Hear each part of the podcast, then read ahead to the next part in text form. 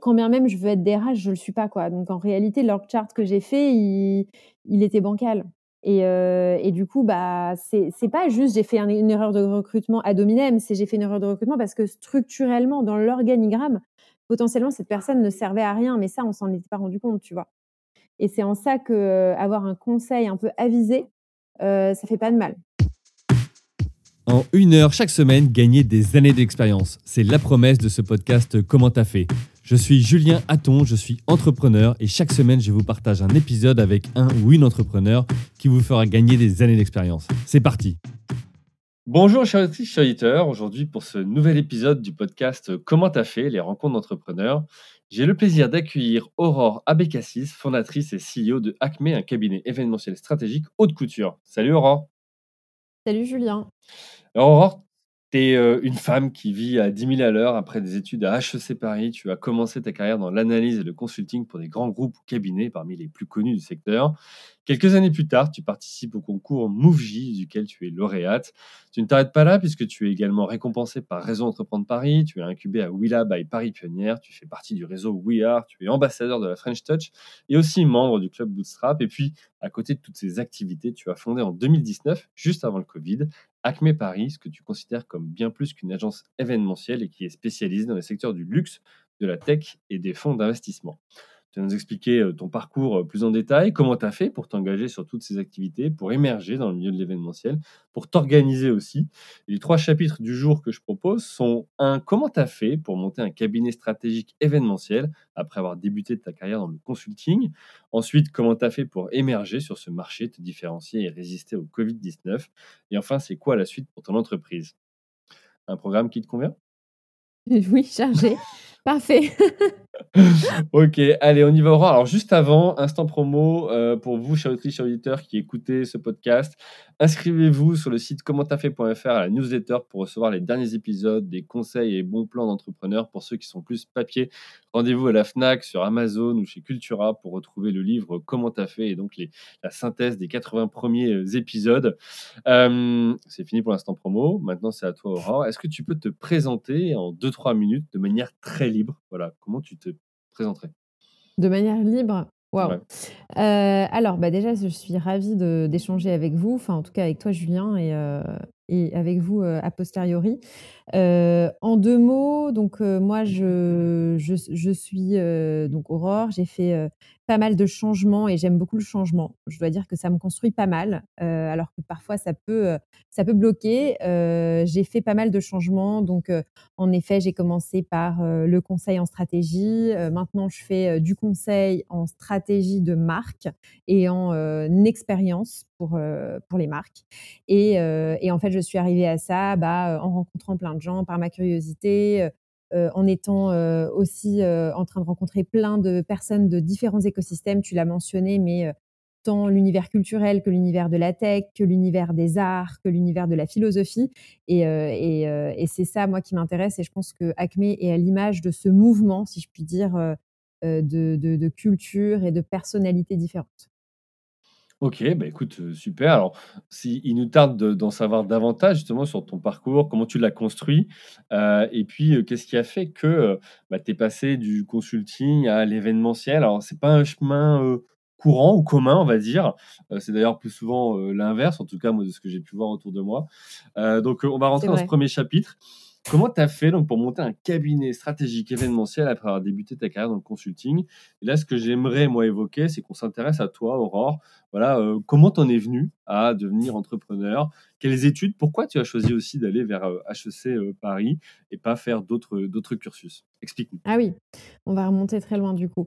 donc, pour reprendre un peu la genèse, j'ai effectivement décidé de faire une classe préparatoire littéraire à l'origine, enfin littéraire et matheuse, donc ça s'appelle une cagne BL.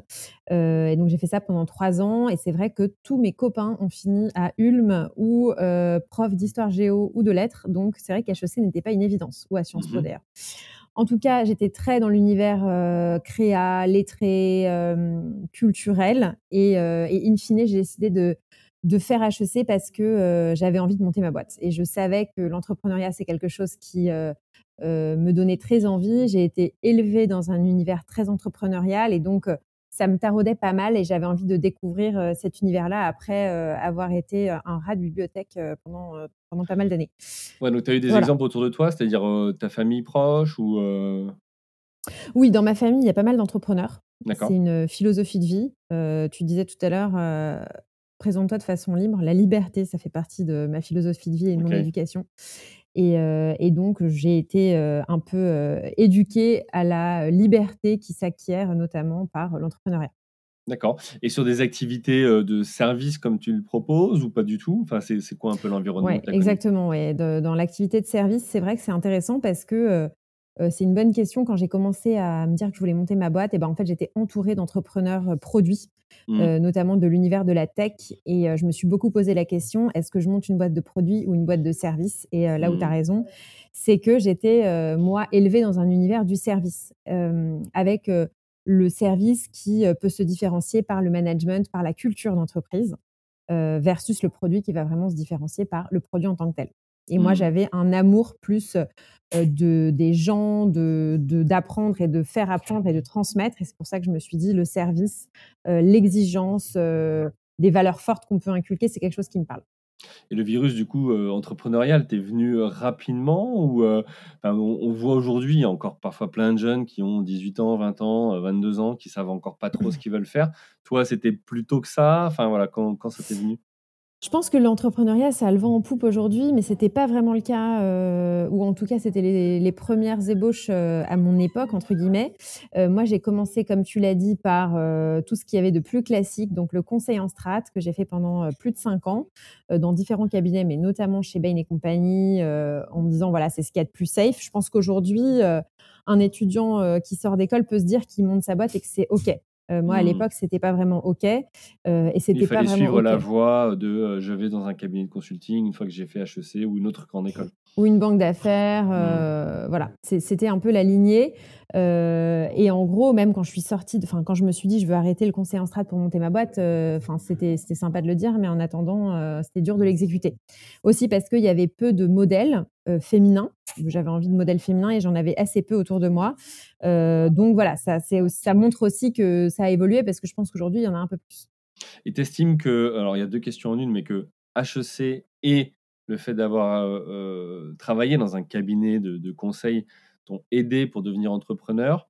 Est-ce que tu as vu une différence d'ailleurs entre les deux euh, Je pense à notamment des, profils. Tu vois, avant, moi, j'ai créé euh, ma, première entreprise à 23 ans, après un master en marketing, mais je n'avais pas travaillé dans un cabinet de stratégie ou autre, donc j'avais peut-être pas les mêmes, les mêmes notions euh, que, que, toi quand tu as créé. Est-ce que ça t'a aidé ou pour toi, non? Enfin voilà, qu'est-ce que tu retiens Qu'est-ce que tu as appris de ces années-là? Ouais, c'est c'est vrai que c'est une bonne question parce que je me la suis posée en en sortant d'HEC en me disant, euh, «Bon, j'ai envie de suivre, euh, la voie, euh, la voie qu'on me recommande, du conseil etc. mais au fond de moi, je me disais: «Mais est-ce que je monterais pas ma boîte maintenant?» et c'est vrai que des personnes proches de moi me disaient: «Mais t'es marrante toi à vouloir monter ta boîte, mais tu veux vendre quoi?» parce mmh. que, surtout dans le service quoi, tu as rien appris, tu sais rien faire, tu pas de réseau, bon. Donc je me suis dit: «OK, OK, très bien, je vais aller apprendre des trucs» et c'est vrai que c'est c'est rigolo parce qu'avec le recul, je me dis: c'est dingue comme j'aurais pas du tout monté la même boîte en sortant d'école et en sortant de Bain, en sortant du mmh. conseil en strat. Et ce qui est vrai, c'est que, bon, HEC, je trouve, ce que ça apprend, c'est, pour être très honnête, pas vraiment euh, des skills hard, mais plutôt, euh, euh, ça apprend à vivre dans un univers un peu clos où tout le monde se connaît, qui est quand même la réalité de nos vies aussi. Hein. On, on, vit beaucoup dans des univers où tout le monde se connaît ou Tartampion a monté telle boîte, l'autre telle, l'autre est en banquier, l'autre est consultant. Enfin, et c'est des univers qu'on connaît bien. Et, HEC nous apprend à vivre dans ce vase clos où tout se sait. Donc, il faut aussi avoir en, tête que bah, la communication est importante et le net, le réseau aussi est important. Et HEC, je trouve, apprend bien à savoir comment manœuvrer avec un univers qui peut être un réseau et qui peut être un allié. Euh, pour pouvoir se développer. Et ça, j'ai vraiment appris ça. Euh, et ensuite, pour le coup, Bain m'a tout appris sur, euh, sur la méthode, sur la structure, sur l'analytique, sur la rigueur, etc. Donc, pour le coup, Bain a fait qu'aujourd'hui, quand je me suis lancée, je me suis dit, je ne sais pas ce que je vais faire, mais je sais que je vais bien le faire, bien le structurer parce que j'ai les, tous les outils pour aller vite et bien. Oui, c'est pas qu'une intuition ou une folle envie de dire j'entreprends et puis bah, la première idée qui me passionne ou qui me plaît, euh, j'y vais. Euh, tu as, posé, euh, j'imagine, les bases d'un modèle économique, d'un business plan. on, y reviendra justement parce que fait partie aussi des, questions que je vais te poser, tu vois, de comment tu as structuré le départ et comment tu en es venu à ce milieu de l'événementiel. mais, pour finir sur, sur Bain et compagnie et les autres, il y a un peu ce paradoxe aussi que finalement, tu sors d'études et tu conseilles des dirigeants plus expérimentés. Comment toi, tu as vécu aussi cette période-là? Quand j'étais chez Bain Ouais. Ouais, c'est vrai que c'est rigolo parce que c'est toujours le truc que les gens se posent en se disant mais comment tu peux être consultant alors que, que tu as 23, 23 ans et que tu es en train de conseiller un mec de 50 ans quoi. alors, je pense que, enfin, c'était la réponse de Bain, mais je pense qu'elle est assez vraie. Bain, la force de Bain, et pour être passé par d'autres cabinets, je, je confirme, c'est que c'est un réseau.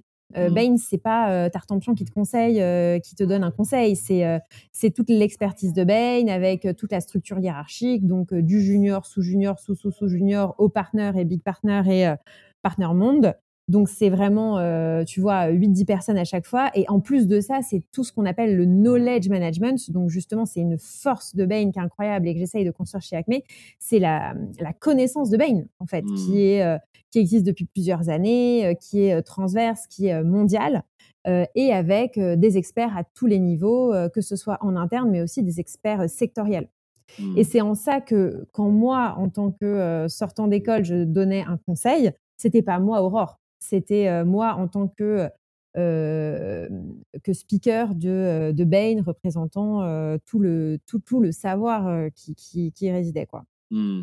Ok, donc qu'est-ce qui, à un moment donné, après ces, ces premières années d'expérience, a fait que. quel a été le déclic où tu t'es dit, bon, allez, maintenant c'est bon, je monte ma boîte? Ouais, alors juste pour revenir juste avant, parce que j'y pense, je pense que ce qui est important aussi de savoir, c'est que le rôle de Bain, euh, il n'est pas euh, forcément, en tout cas je le voyais pas comme ça et je le vois toujours pas comme ça aujourd'hui, c'est que notre rôle, c'est pas forcément d'être un conseil avisé euh, qui sait tout sur tout. Je pense qu'il y a une bonne comparaison avec un avocat où on va vous dire, bah voilà, nous ce qu'on recommande c'est ça et nous mmh. avec ce qu'on connaît c'est ça. Et il y a aussi le côté accoucheur euh, cette maïotique socratique de bah en fait nous on a des frameworks, on vous posez les bonnes questions, mais in fine c'est vous qui avez la réponse. Pense c'est mmh. aussi assez important. Euh, pour revenir sur la question du déclic, euh, eh ben en fait j'étais chez Bain, je me, il y a un moment où j'ai passé, enfin je me suis dit la trentaine arrive là, je fais plein de trucs hyper intéressants. J'en ai bien plus maintenant, mais et je me disais, c'est, j'apprends beaucoup de choses, mais in fine, est-ce que je suis passionnée et un peu en transe, si je puis me permettre. Euh, chaque matin, quand je me réveille, réponse non. Donc, je pense qu'il y a plein de gens pour lesquels la réponse est non. Mais moi, c'est vrai que je suis assez passionnée. Et donc, ça m'embêtait de euh, d'aller au travail, parfois la boule au ventre, euh, en n'étant pas spécialement épanouie. Donc, je me disais, c'est pas possible, la vie mérite plus d'être vécue que ça. Donc, mmh. il faut que j'arrive à trouver quelque chose qui m'épanouisse davantage. Mais je précise que c'était une, une envie que j'avais moi, mais en fait, j'ai compris aussi pendant ce travail qu'il y a plein de gens qui n'ont pas besoin de ça et que c'est OK. Il y a plein de gens mmh. qui sont pas en transe quand ils vont au travail, mais d'ailleurs, ils ne cherchent pas à l'être. Donc, ce c'est pas la peine de. Oui, ils le trouvent de manière extra professionnelle sur d'autres sujets, d'autres passions. Voilà, ou alors, je me souviens que moi, je me disais, est-ce que je monte un SaaS, une boîte dans la finance? En fait, ça me saoule, mais bon, c'est quand même là qu'il y a des gros marchés. Et, donc, j'étais un peu bloquée en me disant, mais je comprends pas pourquoi tous ces gens, ils montent des SaaS et des boîtes avec des milliers, des millions d'euros qui se baladent. Et moi, c'est pas ça qui m'intéresse.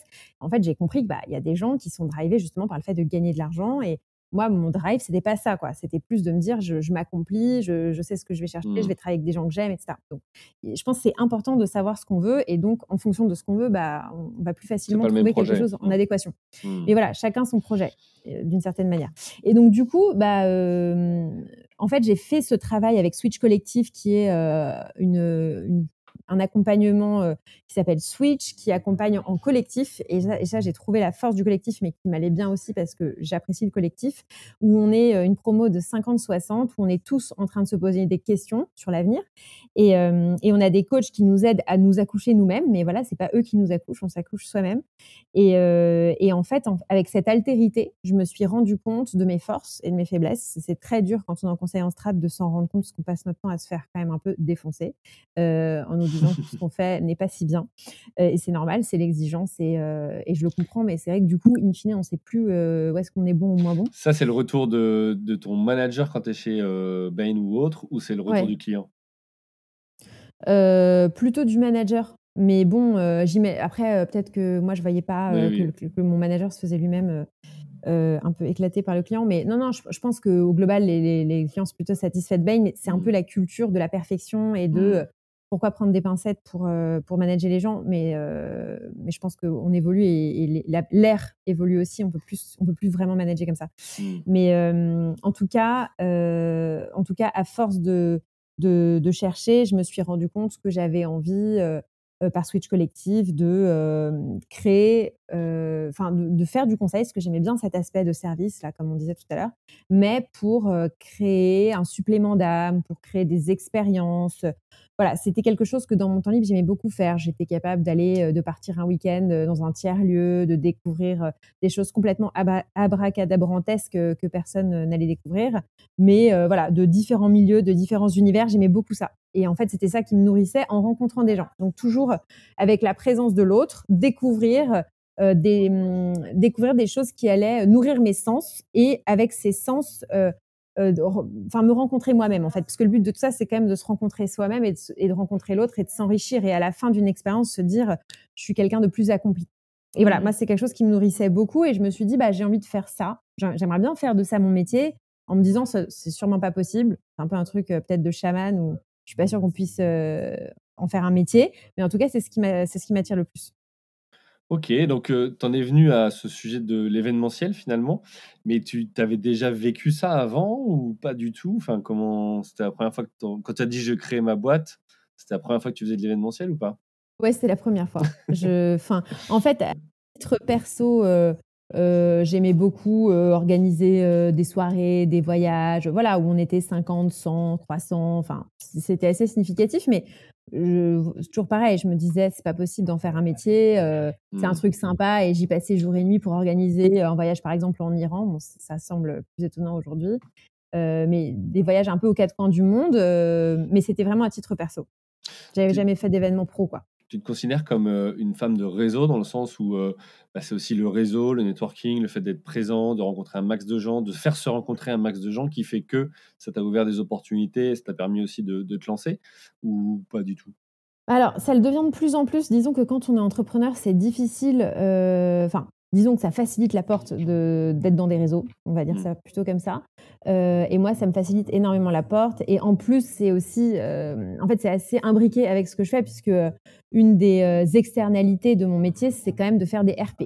Donc, Mmh. hem, le fait que je sois présente partout, que je croise des gens et que, là, il y a 2 mois, on a fait un événement, où je savais pas s'il y aurait, mes 5 cousines ou, heu, 200 personnes.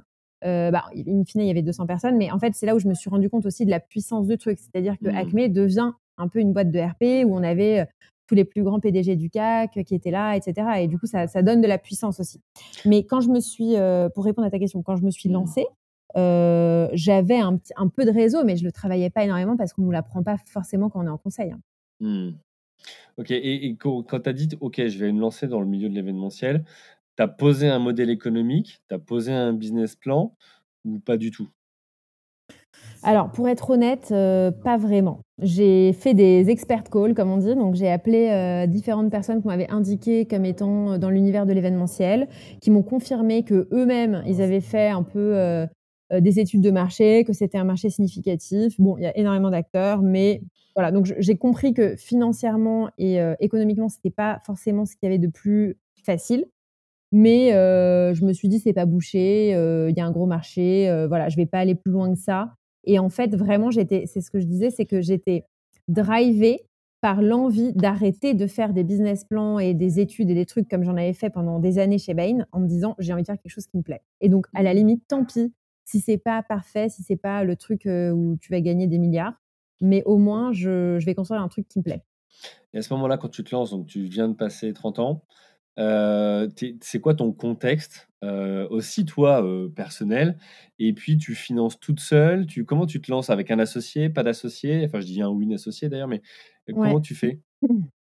Ben, en fait, c'était tellement loin de l'univers dans lequel j'étais. En fait, là, ça paraît je pense en 2023, il y a un peu plus de changement de carrière et tout, mais heu, moi, quand je me suis lancée, bon, c'était il y a 4 ans, heu, mon univers de conseiller en strat m'a quand même regardée avec des yeux de merlan frit, un peu comme si je disais: «Je vais élever des chèvres dans le Larzac», hein. C'était ouais, vraiment le même délire. Changement de vie total. Donc heu, voilà et hem et en plus, maintenant, on y a un peu donné du sens et tout, mais au début, c'était vraiment et c'était une réalité. Mon premier événement, j'étais chez Leclerc en train d'acheter, heu, de l'apérol, du prosecco machin avec mon gros caddie et voilà et les gens m'ont dit, «Waouh». fait tu as fait 5 ans de conseil pour ça. Hem, donc c'était un peu ça le contexte. Donc honnêtement, des associés, pas du tout. C'était les gens, Mmh. dans mon entourage en tout cas, Tu voulais être libre? personne. Ouais, puis moi, j'avais personne qui qui qui croyait vraiment, dans le projet ou alors il aurait fallu que je trouve des des très grands créatifs, mais bon, je j'ai pas trouvé, d'associés, à ce moment-là et du coup, je me suis dit: «Bah, tant pis, je je me lance». Et ta famille, comment elle qui vient aussi du milieu entrepreneurial, comment elle t'a t'a soutenu ou elle t'a dit: «Attention, ça semble risqué»? Comment comment? Honnêtement, c'était Merlan Free, pareil, hein.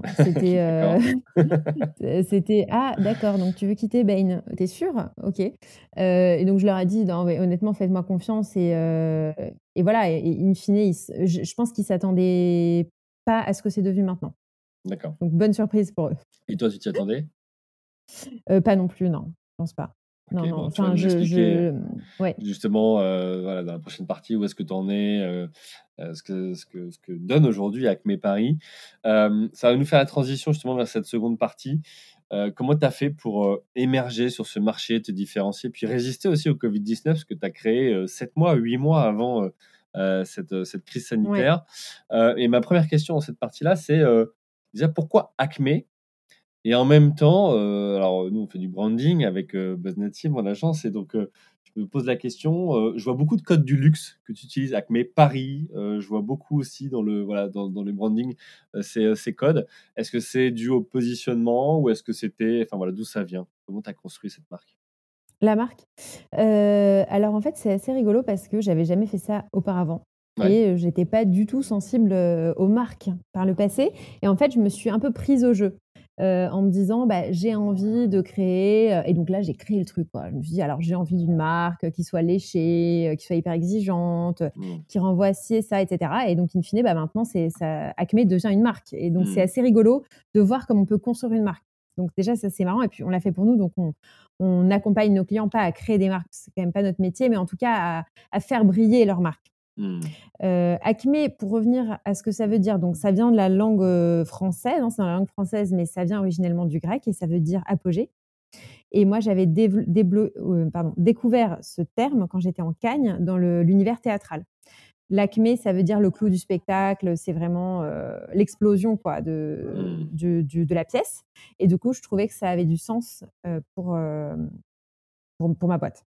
OK et le Paris, donc qui ressemble à un code du luxe, heu, que les maisons de luxe, hein, utilisent cette, enfin ce ce ce ce cette manière de mettre en avant la Oui. ville. Pourquoi?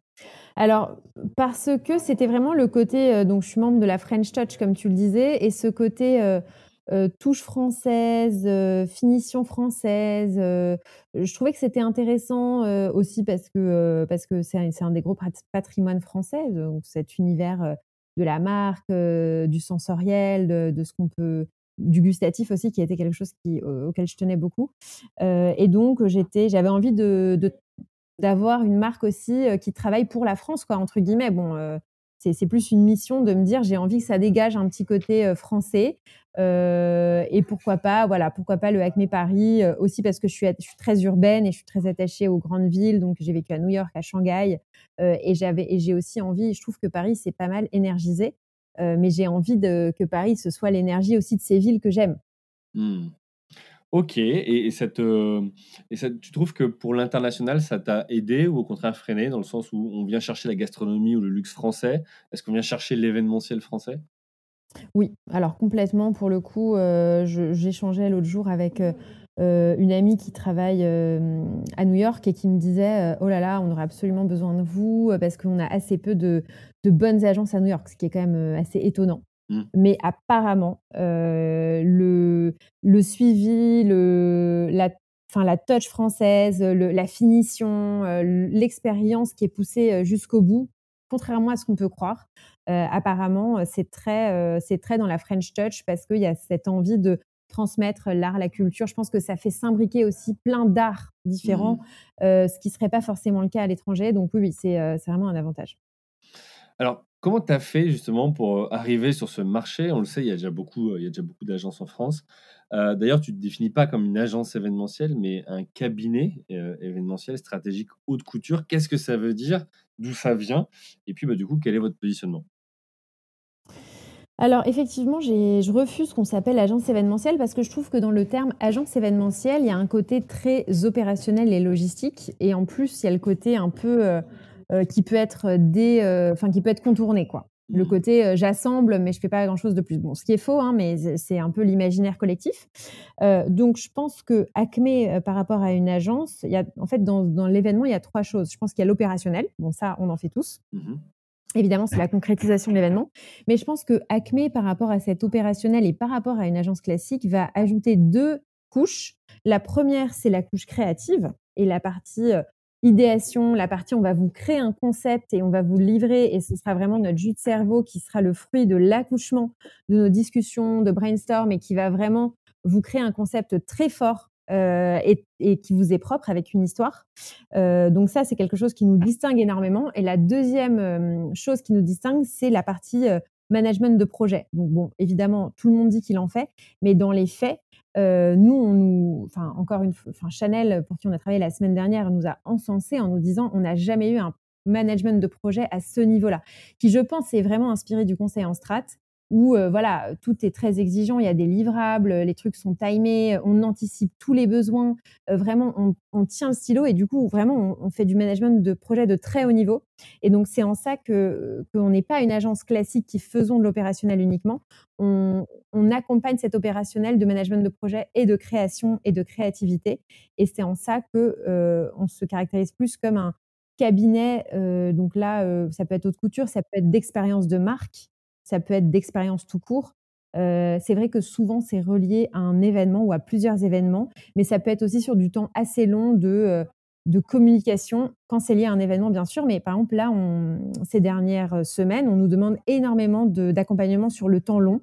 Donc c'est sur un an, par exemple, ou un an et demi, où, heu, on signe des sortes de contrats cadres ou des accompagnements, sur, heu, 8-10 événements et sur de la stratégie de communication.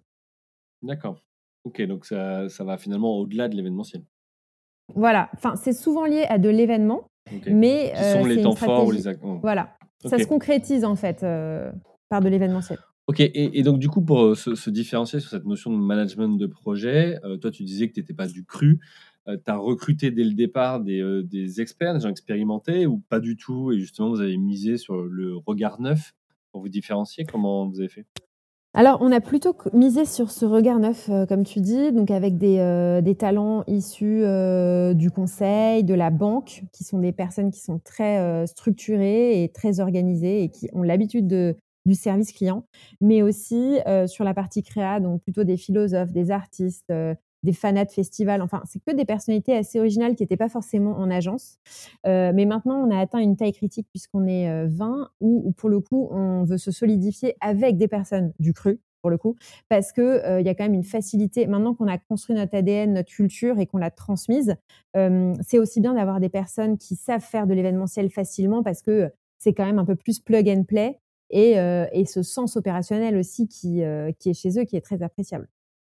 Oui, oui, parce que je pour pour connaître l'événementiel, tu as souvent quand même plein de, heu heu, d'imprévus, tu as quand même pas mal de choses où tant que tu l'as pas vécu, tu peux pas l'anticiper et donc à un moment donné, je comprends que, intégrer dans l'équipe, quelqu'un qui a déjà 10-15-20 ans d'expérience, bah, ça peut faire gagner énormément de temps, en fait, Oui, aussi pour toi. c'est à moi que ouais, ça nous fait du temps, au top management, en fait, oui. Voilà, donc c'est aussi ce que tu cherches après en tant que dirigeant à un moment donné et et et et j'aime bien effectivement cette formule qui est de dire: «Bah, est-ce que voilà, je je je je prends quelqu'un dans mon équipe, heu, est-ce que cette personne me fait gagner du temps? Au contraire, est-ce qu'elle m'en prend?» et donc heu, c'est 2 options différentes. Il y en a une où on forme et il y en a une où, non, on prend une expertise qu'on vient rajouter dans son dans son entreprise et ça dépend des stades aussi de du développement de l'entreprise, heu, puisque, heu, voilà, on n'a pas les mêmes moyens, selon le le le début, ou pas, de la structure. Ouais. OK, donc tu as commencé comme ça. Heu, en termes de, heu, justement d'événements, donc tu dis, heu, tu as commencé avec ton caddie dans un magasin de grande distribution. C'était quoi les comment tu as fait pour trouver tes premiers clients?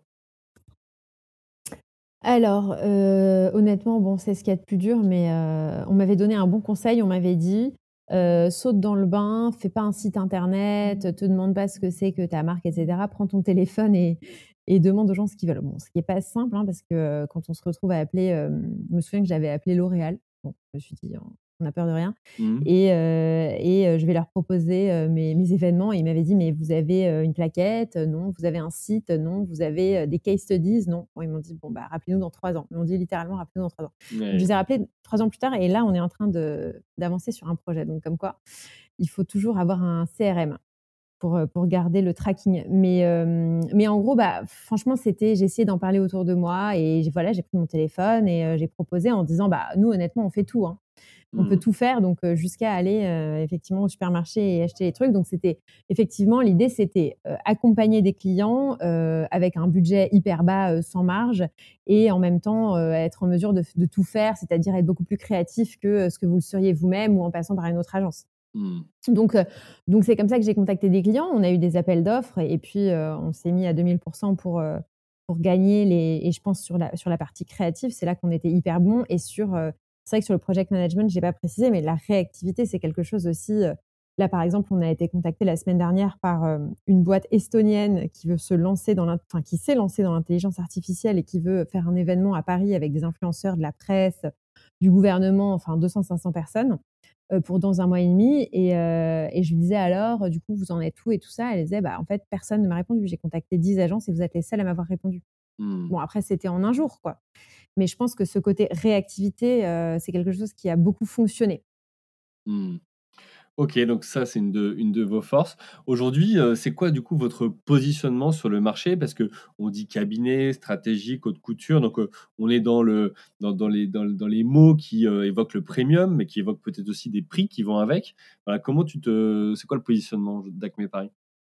Hem, écoute, je discutais avec, heu, avec la personne de la communication d'Alan tout à l'heure qui me disait qu'on leur on leur avait fait une présentation et il disait: «Bah, on a adoré, heu Acme pour nous, c'est, la finition, c'est ce qui est léché, c'est, tout ce qui est parfait, tout ce qui est beau, tout ce qui est esthétique, et mesuré au millimètre». Donc voilà, ça, c'était un témoignage et Chanel nous disait la même chose. Donc je pense qu'effectivement Acme, c'est ça. Donc c'est, c'est, beaucoup de travail pour, pour arriver à quelque chose de parfait. Parfait, pas dans l'absolu, mais parfait dans l'ADN et aussi en en en cohérence avec une marque. Donc ça, c'est assez important pour nous. Je pense que Acme, c'est aussi un ADN de «simplicité» entre guillemets, c'est-à-dire que c'est assez fluide. L'idée, c'est de, mmh, de pas, de enfin, pas de faux semblants, pas de pas de scories, mais vraiment aller à l'essentiel et aller vite. Donc je pense que ça fait partie de cet ADN et heu et vraiment être au service de nos clients. Donc ce côté client first, heu, être dans l'imaginaire de la marque et essayer de faire briller les marques. Heu, pour répondre à ta question du budget, donc à la je dirais qu'en fait, finalement, on n'est pas si cher pour être honnête parce qu'on est quand même que 20, heu, on est en concurrence. Enfin, l'autre jour, on a on a fait un appel d'offres qu'on a gagné pour l'UNICEF contre Havas, Publicis, Subscotch, donc qui sont des mastodontes Mmh. auditoires Les aussi. gros du marché, ouais. Comment? Les gros du marché. Les gros du marché, les plus gros, on a gagné contre eux, donc c'est ça a été une très grande fierté pour nous et en fait, heu, on a gagné pour le coup pour notre concept créatif et notre, heu, notre project management et notre réactivité. Évidemment, on a respecté le budget, mais je pense que, on n'a pas de frais de structure comme peuvent les avoir ces énormes agences. Donc ça, c'est quelque chose qui est avantageux quand même parce que les frais que que les que les clients ont avec nous, c'est vraiment des frais de temps homme, de création, de jus de cerveau. Mais il y a pas de frais, heu, annexes, sièges et cetera. Ça, Mmh. c'est et donc in fine, je pense qu'on est dans les mêmes prix. D'ailleurs, pour l'UNICEF, on était au même niveau que toutes ces boîtes-là. Et heu et voilà et et c'est les retours que enfin, les clients nous disent que, c'est un «bon rapport qualité-prix» entre guillemets. On n'est pas dans le bon rapport qualité-prix, mais c'est plutôt qu'en fait, on fait comme l'objectif, c'est de faire des des événements extraordinaires, de faire des propositions un peu extraordinaires. Les clients, en tout cas, ne trouvent pas qu'on soit trop cher et quelque chose à retenir aussi, c'est que, contrairement à à tout à mes tout débuts où je disais oui à tout et in fine, j'arrivais pas à faire fonctionner. Heu, maintenant, on a des équipes, voilà, qui qui checkent le budget et c'est devenu quelque chose de très, très important. On ne dépasse pas d'un centime le budget. Heu et c'est en ça aussi où je pense que c'est quelque chose d'important pour le client et et et qui fait qu'on n'est pas si cher parce que les attentes sont sont claires, quoi, pour le client. Mmh. Et tu aujourd'hui, tu as digitalisé, numérisé ta entreprise. Vous avez des enfin, c'est quoi vos votre «stack» entre guillemets d'outils, tu veux? Comment tu organises? Parce que souvent, on sait que traditionnellement, on est sur du des tableurs, on est sur, heu heu, voilà, ce ce type de management au quotidien des projets. Est-ce que vous, avez, heu, pris un une avance technologique ou pas? Nous, en fait, je pense que l'avance, elle vient du fait que, dans un univers de l'événementiel qui est, un univers, pas ultra jeune, heu, on utilise tous les process et les outils des startups. Mmh. Donc, heu, je vais pas tous les citer, mais vraiment, on a toutes les applications possibles et imaginables pour, heu et on utilise beaucoup les IA aussi. L'idée, c'est d'être à l'avant-garde, hein, donc on est à l'avant-garde de des univers culturels pour proposer, des nouveaux artistes et cetera, mais on est aussi à l'avant-garde de la tech. Donc, voilà, les IA font partie de notre quotidien, tous les, heu, toutes les tous les outils pour faciliter le travail, aller plus vite et cetera, font partie de notre quotidien. Et hem et d'ailleurs, pour répondre à ta question un peu précédemment, le Covid, on s'est on est sorti de, de, cet univers, on s'en est sorti du Covid grâce justement au digital où on s'est dit ben euh, on va être à l'avant-garde, euh, on va regarder ce qui, ce, qui, existe en digital dans le monde entier et puis on va on va l'utiliser. Et du coup on a eu euh, huit mois d'avance par rapport à nos concurrents. Simplement parce que on a eu euh, on a regardé ce qui existait et qu'on les a utilisés. Alors justement, c'était mon sujet d'après, le, Covid pour creuser dessus. Tu crées, toi, en juillet 2019, tu es seul à ce moment-là, tu signes tes, premiers projets euh, toute seule. Tu as recruté dès le départ ou tu passes avec euh, des, des freelances ou des partenaires? Et, c'est quoi la, la, physionomie, si tu veux, de Acme Paris en, février 2020, mars 2020, quand le Covid nous tombe tous dessus? Honnêtement, le... moi j'ai recruté à partir de septembre 2020 je crois. Ouais, c'est ça, c'était mon premier employé qui est arrivé. Donc j'ai attendu le Covid parce qu'en me disant honnêtement, je suis pas sereine de savoir comment comment ça va évoluer. Est-ce qu'on va être des spécialistes du digital Est-ce qu'on va être des spécialistes de l'image de marque, mais que ce soit en physique ou en digital Enfin, en fait, je savais plus ce qu'on était. Quoi. Mmh. On a vraiment beaucoup évolué avec le marché et avec la demande. Donc jusqu'en septembre 2019, j'étais seule avec euh, des personnes qui passaient, qui, étaient intéressées par le projet, qui m'aidaient ou des free. Euh, et, euh, je pense que la physionomie de, de Acme a énormément évolué. C'est-à-dire que personne ne pouvait s'attendre à ce qu'aujourd'hui Acme ressemble à ça euh, euh, quand on l'a lancé, quoi, parce que euh, on est passé par énormément de chemins différents. Est-ce que ça n'a pas été au final une, j'oriente la réponse, mais une opportunité de s'être créé à ce moment-là en comparaison avec des entreprises installées depuis plus longtemps qui, elles, avaient déjà des process traditionnels et qui peut-être avaient plus de difficultés à bouger, à changer euh, au regard de ce qui se passait sur le marché, que ce soit sur le digital ou sur la crise sanitaire ah non, mais ça c'est clair. Hein. Euh, le Covid a été une énorme opportunité pour nous parce que euh, c'était l'occasion pour les entreprises de regarder des nouvelles agences, entre guillemets, mmh enfin en tout cas des nouveaux partenaires événementiels euh, pour voir comment euh, répondre à la crise du Covid euh, dans un nouvel espace-temps, euh, puis ensuite avec des clients, des employés, enfin un écosystème qui avait changé aussi. Aujourd'hui, l'écosystème de participants à des événements n'a plus rien à voir, n'a plus les mêmes envies qu'avant le Covid. Aujourd'hui, euh, les participants recherchent à euh, vivre des expériences, euh, ex enfin des moments expérientiels. Il y a moins d'événements, il y a moins de sorties, il y a plus de télétravail, mais donc quand il y a des événements euh, ou alors quand on va euh, faire du shopping euh, offline, bah, ce qu'on veut, c'est de l'expérience. Mmh. Donc, euh, ça a été l'occasion pour moi de me positionner sur un nouveau marché. Donc, in fine, c'était la page blanche pour tout le monde. Et c'est pour ça qu'on a raflé euh, toutes les plus grosses boîtes pendant le Covid. Parce que le lendemain du Covid, euh, tu m'entends plus? Si, si, c'est bon, mais tu peux le laisser là, sinon après ça, ah. ça change. Ouais, c'est bon. Pardon. Non, non, des... Le lendemain du Covid, j'étais en train de créer un événement digital. Et, euh, et, du coup, ça a été une grosse opportunité parce que euh, le lendemain du Covid, c'était ça. Quatre mois plus tard, c'était euh, Meta qui annonçait qu'il se lançait dans le métaverse et on a créé un calendrier de l'avant digital complètement sur mesure en un mois. Enfin voilà. Et donc, l'idée, c'était de s'adapter. Et, et, ça a été une grosse opportunité parce que, in fine, moi, j'avais jamais fait d'événementiel, mais, mais personne n'avait fait d'événementiel de cette manière-là. Ouais, c'était, ça, ça, a ouvert vraiment un pan nouveau et que vous avez su saisir. Euh, alors que euh, bah, ça pourrait aussi avoir euh, l'effet inverse pour certains, de dire bah non, en fait, on, nous, ça nous bloque et, on ne sait pas comment on va être mangé, entre guillemets, par cette, par cette crise. donc pour vous, ça a été une opportunité. Vous êtes adapté, vous avez fait évoluer, évoluer l'offre avec, avec Acme.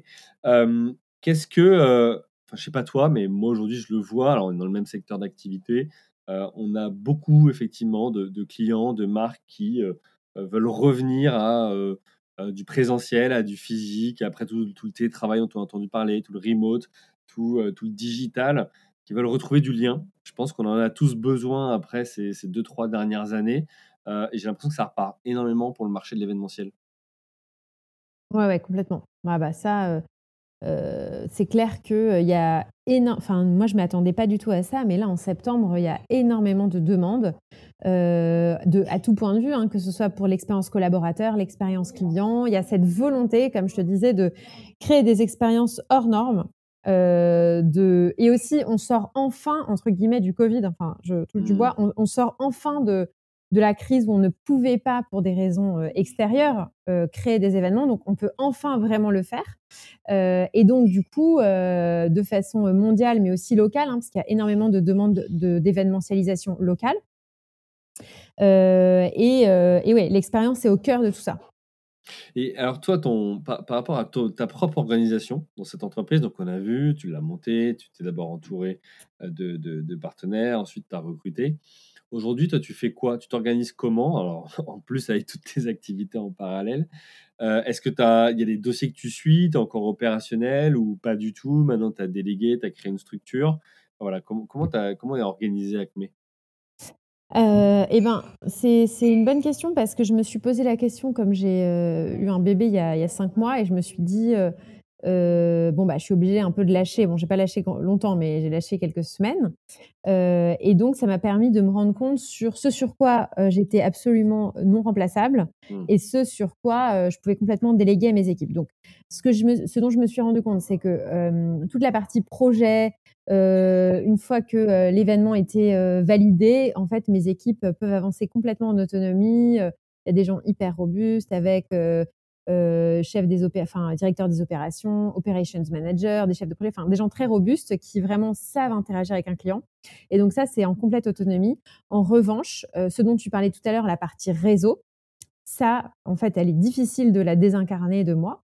Euh, donc tout ce qui est RP, rencontres, bouche à oreille, etc. Bah ça, pour le coup, je, suis obligée entre guillemets d'y aller moi. Et mmh donc, je suis très très en là-dessus. Ouais, donc toi, aujourd'hui, ton, ton quotidien, c'est beaucoup de network, de rencontres, euh, de, de mise en relation. Oui, c'est ça, faire parler de la marque, euh, la, positionner au bon endroit, se faire voir au bon endroit, au bon moment. Euh, exactement. Et essayer justement d'aller chercher aussi du business qui n'est pas classique, c'est-à-dire ce, ce, fameux, par exemple, le contrat annuel. en fait, aller toujours chercher l'extra mile. Donc ça, mmh. mes équipes, en fait, elles sont, mes équipes, elles peuvent aller chercher quelque chose qui est déjà connu, mais des new business, des, plus gros packages ou, ou vraiment des choses qu'on n'avait pas encore fait. Par exemple, la partie RP, c'est quelque chose qui est nouveau pour nous aussi. Donc, aller développer euh, des nouvelles euh, externalités qu'on n'avait pas encore fait avant, ça, c'est pour moi. Mmh. Ok. Et t'aimes ça? C'est quelque chose qui te plaît, un rôle qui te plaît? Ouais, j'adore. Ouais, ouais, ouais. j'adore. C'est hyper grisant aussi de de se dire un jour, bah, je vais tenter quelque chose de nouveau, euh, de la tenter le lendemain et après-demain, c'est signé. Enfin, c'est, et c'est vrai, hein, c'est véridique ce que je raconte. Donc, c'est, hum, moi, c'est le côté entrepreneurial, mais c'est marrant au bout de quatre ans de boîte que ça existe encore, quoi. De se mmh. dire, euh, bon, bah, euh, on va tester des nouvelles choses. Franchement, on va y aller au bluff, on va voir. j'exagère, un peu, mais on va, on va essayer de voir si on peut, par exemple, se faire payer pour des pitchs. c'est quelque chose qu'on a tenté. Et ben, en fait, ça fait deux semaines qu'on n'arrête pas de dire bah désolé les gars, euh, si vous voulez notre pitch, maintenant vous faites payer parce qu'en fait on s'est rendu compte de notre force créative et ça a marché. Alors que ça fait trois ans qu'on ne se fait pas payer pour les pitchs par exemple. Donc là, pour tous ceux qui connaissent pas le, milieu des agences de communication ou événementielles, c'est que souvent, bah, pour avoir, euh, pour, pour, faire une proposition à une marque, la marque consulte plusieurs agences qui travaillent sur une recommandation, notamment avec des idées créatives, etc., un plan, et puis bah, après va sélectionner euh, suite à l'analyse des 3, 2, 3, 4, 15 propositions parfois, parce que ça arrive. Euh, mais bon, on est en train de combattre ça aussi, dans le milieu des agences, pour dire, bah, en fait, euh, voilà, vous connaissez l'entreprise, vous connaissez la marque, vous connaissez les réalisations. Bah, si vous voulez un devis ou une proposition de notre part, c'est, euh, comme tu dis, du jus de cerveau, ça a de la valeur, et donc, bah, payez le pitch ou payez-nous directement pour travailler sur le, sur le dossier. parce que sinon, bah, aussi, il y a un enjeu de, rentabilité de, de l'entreprise. Donc ça, maintenant, tu arrives quatre ans après, à, vous affirmer sur le sujet et dire bah, on répond, peut-être pas à 100% des cas, mais en tout cas, on répond plus au pitch. Euh, s'il n'y a pas un dédommagement ou s'il n'y a pas un. ouais. Mais c'est n'est pas tellement pour le dédommagement qu'on le fait d'ailleurs, c'est plus pour pitcher les bons clients. Mmh. C'est plutôt que c'est un un symptôme, c'est-à-dire que si le client ne veut pas, heu, nous payer, ça veut dire qu'en réalité, il nous fait potentiellement pitcher juste pour la forme. Alors qu'un client qui veut bien nous payer est vraiment intéressé par notre proposition. Donc voilà, c'est surtout pour mettre les énergies heu, que l'opérationnel et pas justement toutes les idées, les La créa. que vous avez autour. Ouais. Exactement. OK. Pourquoi le monde du luxe, de la tech et des fonds d'investissement comme clients? Alors, pour être honnête, heu, maintenant, c'est de plus en plus le luxe en réalité. Heu, je pense qu'on a commencé par le les fonds d'investissement parce que, heu, je les connaissais bien. C'était mon univers du conseil, heu, Mmh. de la banque et cetera et que du coup, je les comprenais bien. Heu, c'était des clients, heu, voilà, que, heu, que j'arrivais avec lesquels j'arrivais à échanger, je comprenais leurs besoins. Maintenant, c'est, heu, des clients qui sont moins présents parce que c'est des clients qui demandent moins d'esthétisme et qui sont moins, heu heu, friands de ce de cette hyper créativité. Donc ils sont moins prégnants, sauf, pour la partie vraiment, heu, par exemple, pour la banque privée, des clients ultra premium, les Mmh. meilleurs clients d'une banque privée, voilà. La partie, tech, alors c'était ultra présent aussi à un moment, je vais pas expliquer pourquoi c'est moins important maintenant, mais la tech, est moins, présente, excepté, Meta, pour lesquels on a pas mal travaillé ou Google avec lesquels, on échange en ce moment. Mais au-delà de ça, c'est quand même, la tech a plutôt tendance à à à être moins dans l'esthétisme en ce moment et ensuite, bah, le luxe, heu, là, pour le coup, c'est nos plus gros clients qui, heu, ont besoin de toujours être plus créatifs pour faire voir leur marque, heu, de façon un peu différente, pour attirer les plus grands influenceurs, la presse et cetera. C'est des enjeux qui font partie de leur business, en fait. Donc c'est pour ça que le luxe, c'est nos plus gros clients. Mmh. OK. Et et je pense que ce que nous disait le luxe aussi, c'est que, Acme réussit à donner à voir, des marques, de façon subtile.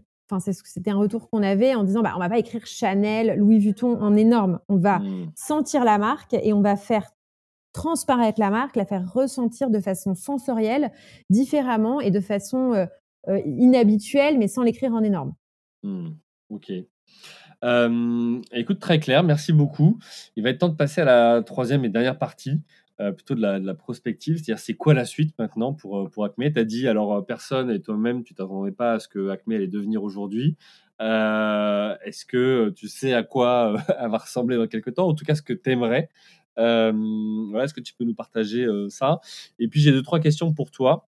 Bah, voilà, c'est quoi les challenges que tu rencontres aujourd'hui en tant qu'entrepreneur dans ta boîte? Ça peut être RH, ça peut être, heu, social, financier, logistique, peu importe. Heu, alors tu parlais notamment de recrutement avec des gens qui ont déjà de l'expérience dans dans le sujet.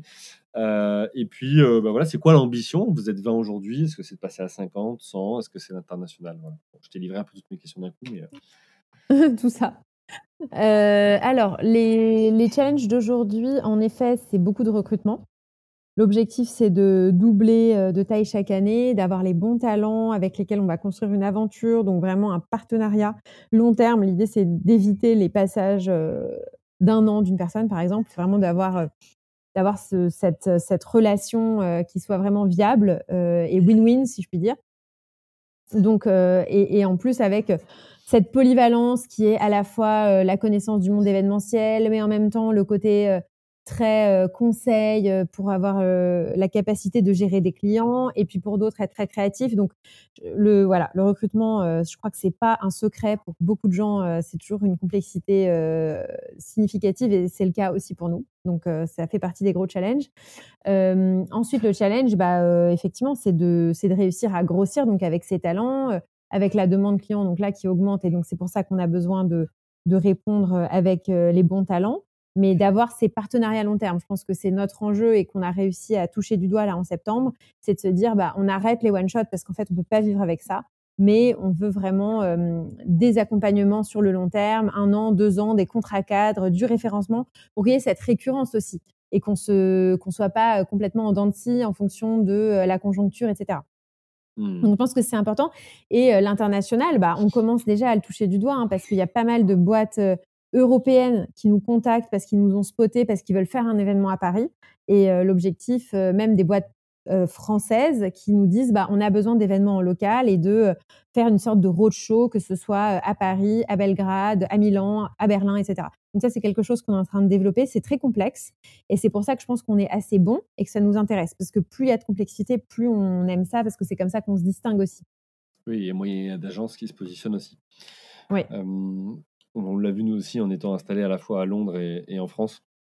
Euh, bah, c'est aussi plus simple pour nous quand on maîtrise deux marchés et deux localités euh, d'émerger. ok, c'est quoi le. Tu as une target de chiffre d'affaires, du coup, où tu te dis là, si j'atteins ce milestone-là, je serais ravi? Ah, waouh, dans l'absolu. moi, mon target, c'est de, de, doubler chaque année, comme je te le disais. L'année dernière, on a fait 3 millions. Donc voilà, c'est ambitieux. Enfin, du coup, plus on avance, plus ça fait de chiffres. ensuite, je me, non, je me suis pas fixé de limite. On est, ça fait partie de nos valeurs, le no limite d'ailleurs. pour l'instant, j'ai pas de limite parce que, que l'idée, c'est vraiment de, de voir ce que ça peut donner. Mmh. Ok, donc bah, écoute, pas de limite. La suite, donc potentiellement l'international, grandir, enfin croître tous les ans x2. est-ce que, est-ce que tu peux nous partager, c'est une question que je pose à tout le monde, hein, mais la plus grosse galère que tu as rencontrée, à laquelle tu t'attendais pas en te lançant dans l'entrepreneuriat?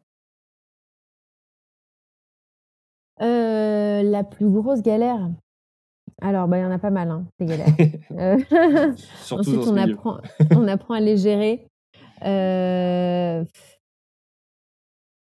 franchement, ça fait, ça fait longtemps qu'on n'a pas eu vraiment de grosses galères, pour être honnête. Donc ça, c'est une bonne nouvelle parce qu'au début, euh, quand j'étais seule, il y en avait quand même pas mal parce que mmh. j'étais au four et au moulin. là, avec les équipes, peut-être je les vois moins aussi, mais, mais quand même, j'espère que je suis au courant. Je pense que bah, voilà, le fait de, de se renforcer fait qu'il il y a quand même moins de de, de, choses qui arrivent qu'on n'avait pas anticipées. On, est, on a des frameworks pour tout, donc euh, tout est normalement euh, plutôt bordé. Euh, donc je visualise pas de, hum, de choses qui m'aient empêché de dormir. Euh, mais je pense que la plus grosse galère, mais on en parlait, hein, c'est vraiment cette histoire de, de recrutement, de RH. J'ai mmh. pas eu de, j'ai rien eu de, hum, enfin, qui soit croustillant quoi à raconter, mais mais c'est juste que c'est difficile. De, de, de, voir que bah, on va recruter quelqu'un où on s'est dit cette personne va avoir un rôle ultra significatif dans l'entreprise et puis finalement on se rend compte qu'il y a un mismatch alors qu'on avait mis tellement d'espoir. Euh, mais c'est une classique, hein, donc euh, rien d'extraordinaire. Mmh. Euh, mais c'est vrai que depuis, bah, on a recruté une DRH externe, quoi, parce que c'était plus possible. Moi, je prenais trop de, c'était trop d'affect, trop de, trop difficile à gérer. On a aussi pris un CFO. Enfin, en fait, on s'est, on s'est structuré par la force des choses mais je dirais que vraiment, les RH, on s'y attend jamais, quoi. Alors, justement, tu parlais de CFO, de, de, direction RH. c'est des temps partagés, c'est ça? C'est comme ça que tu as aussi constitué, toi, une équipe support, quelque part, si je peux l'appeler comme ça? Ouais, exactement. Ok, et ça, pour toi, c'est un conseil que tu donnerais à, qui se lance? Parce que à 20, tu as besoin quand même de beaucoup d'opérationnel, dans le sens où bah, il faut faire hein, pour aller produire, délivrer et facturer voilà, pour toi, ça, c'était, ça a été un game changer ou pas? Ouais, ça a été, c'est clair. Ensuite, je sais pas, c'est, c'est pas la première personne qu'il faut recruter, quoi. C'est clair. Hein. Donc, il faut atteindre une taille à minimum 10, je pense. Mmh Mais à 10, avoir un CFO et un DRH externe, je trouve que c'est précieux parce que ça fait relâcher la pression, en fait. Sinon, ça prend énormément de, ça, ça force à prendre de la pression sur des sujets qui sont pas les sujets business, quoi. Donc, on a mmh déjà des pressions clients et tout. Euh, je trouve que euh, c'est bien d'avoir des, mm, des sas de décompression avec des professionnels aussi qui arrivent à prendre la pression. Euh, et ça, honnêtement, moi, ça m'a changé ma vie. Bon, déjà d'avoir des équipes, ça m'a changé ma vie.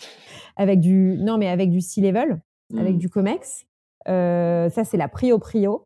Et ensuite, effectivement, si à ce niveau de C-level, parce que du DRH, du CFO, voilà, c'est pareil, c'est C-level. je pense que c'est précieux d'avoir ces, ces personnes en part-time. Mmh. Pour aiguiller et pour aider à prioriser surtout. C'est intéressant comme approche parce que souvent on se dit bah non ce sera trop cher ou alors j'ai pas la taille pour mais oui bah recruter tout de suite une personne c'est peut-être un budget trop important mais avoir recours à des à des profils expérimentés à temps partagé bah, ça peut aider à passer peut-être des steps et mmh. effectivement celui de 10 15 personnes à, à 20 30 voire 50 bah, il n'est pas simple pour tout le monde. Et donc, comment faire? Bah, Peut-être que c'est une solution. En tout cas, toi, tu l'as expérimenté et ça a l'air de. En, tout cas, même pour la DRH, je m'en rends compte parce que, par exemple, nous, on se disait, il faut recruter un tel, il faut recruter un tel, etc. Mais honnêtement, quand bien même je veux être DRH, je ne le suis pas. Quoi. Donc, en mmh. réalité, l'org chart que j'ai fait, il, il était bancal. Et, mmh. et, du coup, bah, c'est pas juste j'ai fait une erreur de recrutement à dominem, c'est j'ai fait une erreur de recrutement parce que structurellement, dans l'organigramme, potentiellement, cette personne ne servait à rien, mais ça, on s'en était pas rendu compte, tu vois. Mmh. Et c'est en ça que avoir un conseil un peu avisé, ça fait pas de mal. Même une fois, deux fois par mois. Hein. Mmh. Ok. bah, écoute, super intéressant. merci beaucoup pour, bah, pour tous tes, tes, partages. Il va être temps de conclure et pour ça, il me reste euh, deux, questions euh, récurrentes. La première, c'est euh, maintenant que tu l'as expérimenté, même si tu l'avais vu dans ta, dans ta jeunesse, ça veut dire quoi pour toi entreprendre ou être entrepreneur? Waouh J'ai une minute. du coup, ça veut dire, ouais, ça veut dire pour moi oser, oser, oser prendre des risques, quoi. Pour moi, c'est oser prendre des risques et test and learn. C'est en fait, un peu être ce ressort euh, qui s'arrête jamais et, euh, et toujours essayer de, de grandir, de, et, tout ce qu'on fait, essayer que ça nous nourrisse aussi. Mmh. Euh, c'est toujours se dire, bah, c'est positif, comment ça me fait grandir, comment ça me fait évoluer. et cette curiosité, c'est, enfin, c'est ce que je disais, c'est essayer plein de choses en fait. Je pense que c'est ça l'entrepreneuriat et en étant peut-être, je sais pas si le terme inconscient, insouciant est le bon, mais avec ce côté un peu tête brûlée quand même. Ok, donc apprendre en marchant, tomber, se relever et faire son chemin comme ça. Ok. Ouais. un dernier conseil que tu aurais à partager aux auditrices, aux auditeurs qui sont soit entrepreneurs, soit cherchent à le devenir? Le se recentrer, s'écouter, se demander ce qu'on a vraiment envie de faire. voilà, il y a un temps pour tout, mais je pense qu'il y a un moment où c'est intéressant de se demander si ce qu'on fait nous accomplit, si si ce qu'on fait euh, est authentiquement euh, quelque chose qui nous semble pertinent ou pas, et si on se sent aligné. Je trouve, enfin, moi, j'ai découvert l'alignement euh, à 30 ans, et, et l'alignement, il n'y a rien de tel, je trouve. en plus, la société est en faveur de ça aujourd'hui. Ce n'était pas forcément le cas précédemment, mais c'est hyper précieux de se sentir aligné parce que ça veut dire que tout ce qu'on fait, on le fait avec fluidité, avec flow, si je puis dire, et, et, et donc c'est très accomplissant. Bah, écoute, super, merci. On va finir sur ces, sur ces paroles-là. Euh, pour toutes celles et tous ceux qui veulent te retrouver donc, euh, euh, sur LinkedIn, donc vous verrez, Aurore est plutôt active, Aurore ABK6. Pour tous ceux qui veulent découvrir bah, ton offre de service Acme Paris, donc A-C-M-E-P-A-R-I-S.fr et puis, bah, tout simplement, il me reste à vous remercier, vous tous, chers et auditeurs, pour votre fidélité, pour vos messages privés, pour vos commentaires publics, pour vos mentions par-ci et par-là. c'est grâce à vous, voilà, et c'est pour vous que chaque semaine, je partage un épisode avec une ou un entrepreneur qui vient nous raconter son expérience, ses challenges, ses galères, parce que c'est ça aussi le quotidien de l'entrepreneur. je vous souhaite une bonne journée, une bonne semaine et je vous dis à très vite. Bye.